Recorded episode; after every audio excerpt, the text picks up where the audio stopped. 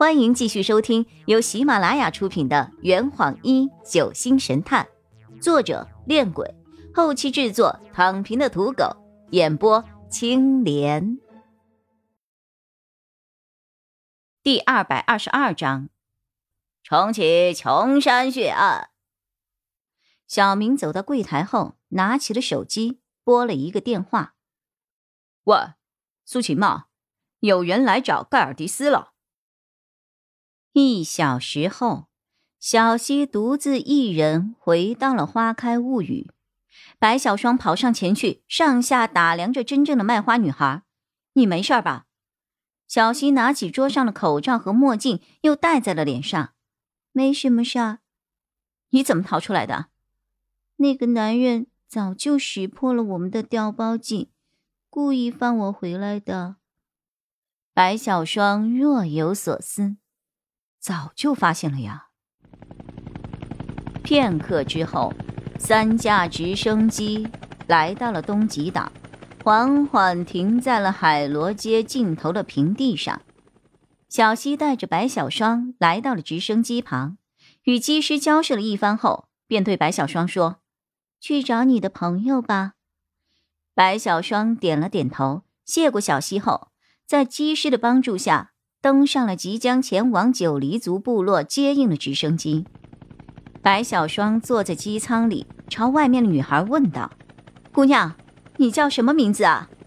苏西。上古市警局档案室，警员江宇和林案组组长李志新拿着厅长亲批的行文，在管理员老王的带领下来到了档案室的最深处。从加密的文件箱中取出了一份文件，看着档案袋上鲜红的“绝密”二字，一股沉重的压力突然涌上了江宇的心头。志兴调侃着：“怎么，第一次看绝密文件呢？”江宇点了点头：“这是什么案子啊？”“琼山案。”江宇愣了一下，“一四年的琼山血案。”怎么？还没等他问完话，志新便接着说：“哈，临江居士林雨涵委托银河公司重启琼山案，详细的资料只有咱们警局的绝密档案室里有记载，所以必须走厅长这一个程序呀。那个，其实我是想问，为什么是你来拿这份档案啊？啊？琼山血案又不是灵异事件。”应该不在领案组的管辖范围吧？志新尴尬的眨了眨眼。呃，因为包凯在此之前的僵尸案中犯了一些错误，正在接受处分呢，所以我就替他接手了这个事情啊。那你是要去协助临江居士查这个穷杀案吗？我才不去呢！志新打开了档案袋，取出了里面的文件。厅内的各级部门对这个案子都是避之唯恐不及，我可不想替他们出这个头啊！为什么？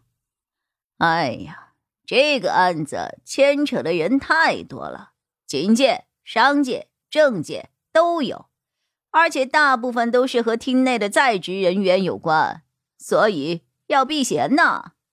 难道只让临江居士和银河公司单独去查吗？那是肯定不行的。厅长叫我在厅内找一个底子干净的人配合他们调查。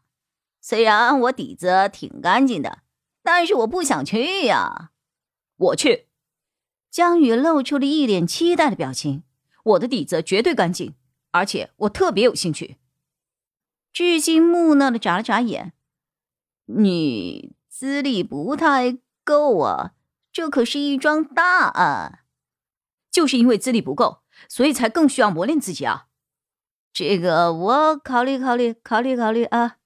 志新敷衍着回答，然后走进了档案室。一直在一旁没有说话的老王朝江宇叹了一口气：“哎呀，你还是太年轻了，初生牛犊不怕虎啊！”江宇满脸的疑惑。夕阳隐没山头，余晖淡出夜空，刚刚探出半个头的月亮瞬间被黑云吞噬，滚滚的闷雷代替了圆月，宣告夜幕降临。张家界边陲临海的崇山峻岭中，一座沧桑的别馆矗立在直入云端的崇山山顶之上。随着夜色的降临，这座别馆逐渐被黑暗所笼罩。最终，别馆的标牌消失在了夜色之中。通天别馆，这里远离都市，因为六年前的血案，多年来未曾有人踏足过这里。不一会儿，雷电伴随着狂风骤雨，席卷了整个琼山里。此刻，借着闪电的光亮。一个散发着邪恶气息的生物出现在了别馆二楼的走廊上。他弓着背，嘴里流着口水，一双布满血丝的双眼在黑暗中闪闪发光。他喘着粗气，拿着一个没有点亮的烛台。慢慢的走到了走廊尽头的一间大客房内，在那里，他踩上了凳子，转动着墙壁上挂钟的指针。